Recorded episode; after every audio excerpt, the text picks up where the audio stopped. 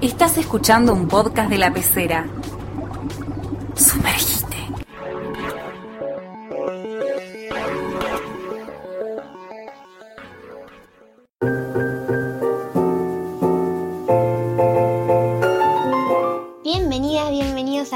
8, el podcast de astrología de la pecera. Mi nombre es Janina y hoy voy a estar hablándoles del signo de Sagitario. Sagitario que es un signo de elemento fuego y un signo de energía mutable. Al ser mutable hay un proceso que de alguna manera termina en Sagitario y es el proceso que comenzó en Libra cuando empezamos nuestra evolución a través de la otra persona. ¿Sí? Cuando nos damos cuenta de que existe un otro o una otra y que funciona como una entidad separada a mí y que me tengo que relacionar con esa persona para aprender cosas. En Escorpio lo que hacemos es transformarnos a través de esa otra persona y en Sagitario nos preparamos para ver qué hay más allá de esa persona, qué hay a nivel social y qué hay también finalmente eh, en el universo. Para Sagitario la vida es un gran viaje y toma mucha importancia la visión, la visión siempre panorámica, siempre general. La inspiración, el entusiasmo, los sistemas filosóficos, la búsqueda constante por ampliar el concepto de la vida,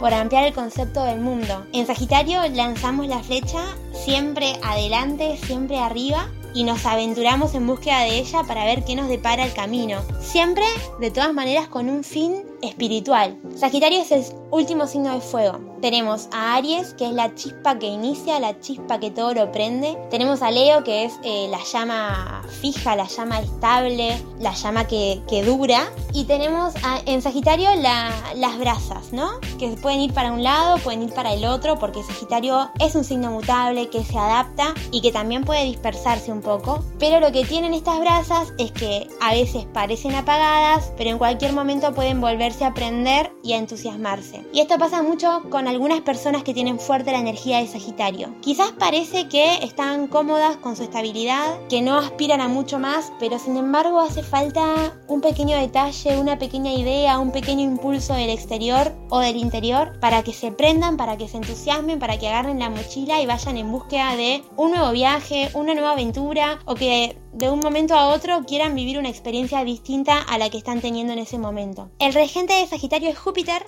Júpiter que es el planeta más grande del sistema solar, y Sagitario tiene un poco esto de lo grande, de pensar a lo grande, querer a lo grande, eh, exagerar un poco todo también. A veces puede prometer más de lo que llega a cumplir y no es que lo haga a propósito o por fanfarronear, sino que de verdad siente que puede con un montón y a veces la realidad termina poniendo un límite. Sagitario necesita mucho espacio, mucho espacio, ampliar sus miras, ir más allá, por ejemplo, en un trabajo, un trabajo rutinario que le haga hacer siempre lo mismo, a Sagitario lo puede volver loco. Necesita saber primero que tiene cierta libertad para manejarse. Segundo, que va a poder expandirse, o sea que en ese trabajo que está va a poder crecer. Y lo mejor que le puede pasar es que en, ese trabajo pueda viajar, pueda conocer nuevas culturas, pueda aprender nuevos idiomas o tenga que utilizar otros idiomas para, para manejarse. Eso es lo mejor que le puede pasar a la energía de Sagitario en cuanto al trabajo. Por ejemplo, en cuanto a las relaciones, lo que necesita una persona sagitariana, muy sagitariana, es que quien la acompañe esté dispuesto o dispuesta a abrirse a nuevas experiencias, a nuevas aventuras, a no quedarse siempre en lo mismo. Que la acompañe en los viajes, pero los viajes no son únicamente físicos, a veces tienen que ver con, con lo intelectual, con el conocimiento, con la espiritualidad, con esto de buscar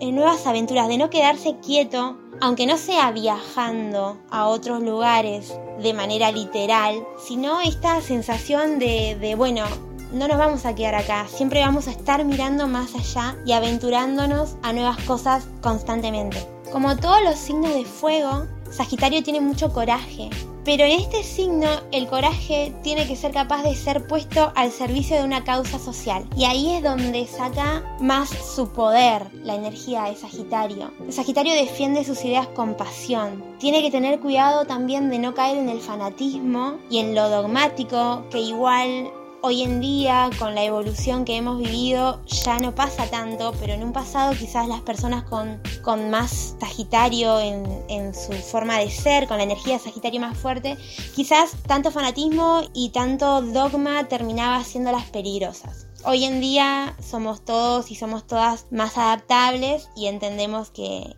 pasa por otro lado el asunto de las creencias. Y Sagitario nos explica por qué la vida es bella, por qué la vida es buena, siempre desde una visión filosófica, espiritual. Busca su verdad que es una verdad abstracta, ¿no? Tenemos a Géminis y a Sagitario en el eje del conocimiento.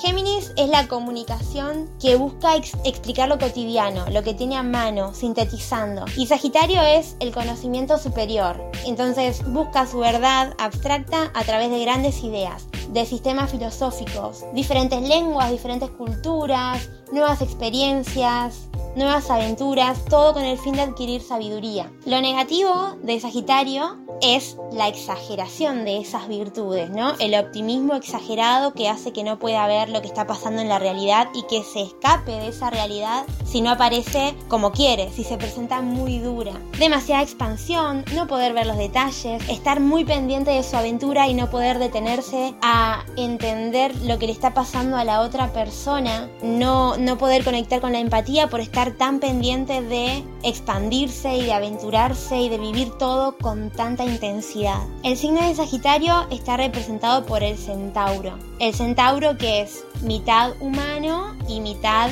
animal, ¿no? Mitad caballo. Entonces Sagitario tiene esta dualidad.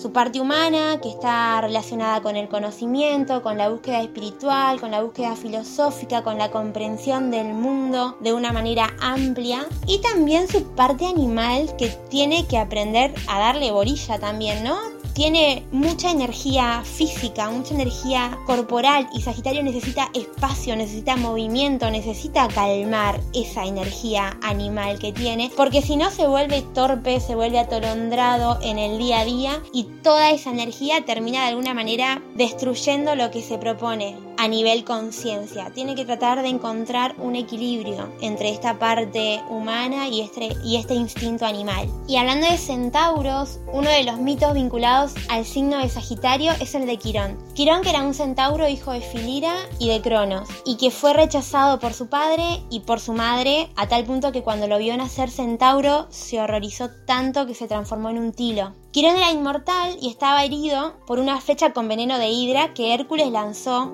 al aire y accidentalmente lastimó a Quirón. Pero Quirón no era como los otros centauros, era sabio, muy sabio. Era astrónomo, astrólogo, músico, cazador, enseñaba el arte de la guerra, investigaba mucho constantemente y sobre todo investigaba sobre su herida. La herida de Quirón no sanaba y encima él era inmortal, o sea que su dolor no tenía fin, pero sí, al haber estudiado tanto y al ser tan sabio, podía curar a los demás. Y se daba cuenta de que al curar a los demás, calmaba su dolor. Por eso el mito de Quirón se relaciona también con el concepto del sanador herido y con el concepto de resiliencia. Bueno, en el mito finalmente Quirón puede morir porque cambia su naturaleza con la de Prometeo. Prometeo que estaba encadenado a una roca por orden de Zeus. ¿Qué pasa con Quirón? La primera herida de Quirón es el rechazo de su padre y de su madre, que lo abandonan y que lo dejan solo. Y la única ayuda que tiene Quirón en su vida es la de Apolo, su tutor, que de alguna manera encarna el principio del orden y de la razón en contraposición a la naturaleza instintiva del centauro. Entonces la heroicidad en Quirón consiste básicamente en conquistarse a sí mismo, asumiendo la naturaleza propia desde la razón y desde la voluntad también. Quirón puede sanar a los demás, pero no se puede curar a sí mismo, por la profundidad psíquica de su herida, que está dada por el veneno de la hidra, que es lo más oscuro que, vimos en Escorpio. Pero la humanidad y la sabiduría fue una bendición para, para los demás. O sea, es ahí cuando el coraje, la sabiduría, se pone al servicio de los demás y es donde más poder tiene la energía de Sagitario. El viaje mítico de regreso a Ítaca y todas las aventuras de la Odisea también tienen relación con Sagitario, ¿no? Los viajes de, de Ulises. Ulises que es un personaje más hábil que guerrero y que en su juventud participa de muchas aventuras. Y esas aventuras son las aventuras sagitarianas mientras Penélope, su mujer, lo espera un montón de tiempo para que regrese. Entonces ahí vemos esta necesidad de Sagitario de, de viajar, de aventurarse y de que quizás el resto pierde un poco de importancia porque necesita vivir con intensidad la vida, necesita las experiencias. Y veíamos esto que, que decíamos al principio de que, bueno, quizás no tiene tiempo para detenerse a pensar lo que le sucede a los demás. La energía de Sagitario está muy enfocada en vivir con intensidad su aventura. Y el viaje suele ser en soledad, en solitario. Cuando un Sagitario, una persona con mucha energía de Sagitario cae en el fanatismo, que puede ser muy común en esta energía, en realidad se trata del envoltorio de la riqueza anterior, que Sagitario tiene que ser capaz de deshacerse para cumplir con su misión de entrega y de amor. La fe, digamos, sería la palabra clave, en el sentido de ir más allá de la ley natural, ir a la más alta libertad que, que se puede imaginar, una libertad creativa que le permita ser uno, una con la divinidad. De alguna manera el destino simbólico de Sagitario es dar su conocimiento a las demás personas, poner este coraje al servicio de un bien social. Después dependerá de, de esa persona que tiene mucha energía de Sagitario, no caer en el fanatismo, no caer en creerse magnífico y aceptar también su propia vulnerabilidad,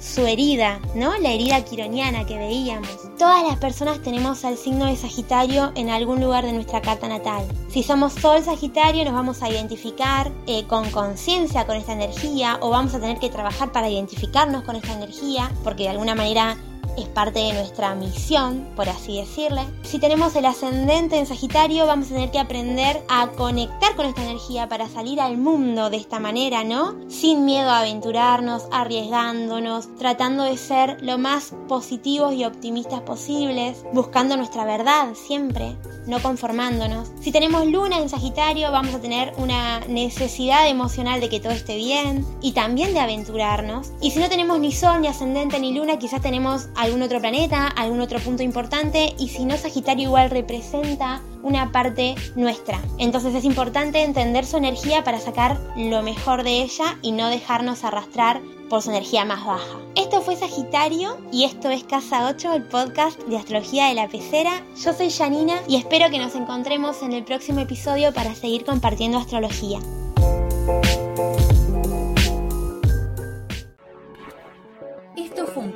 La pecera, contenidos originales para escuchar.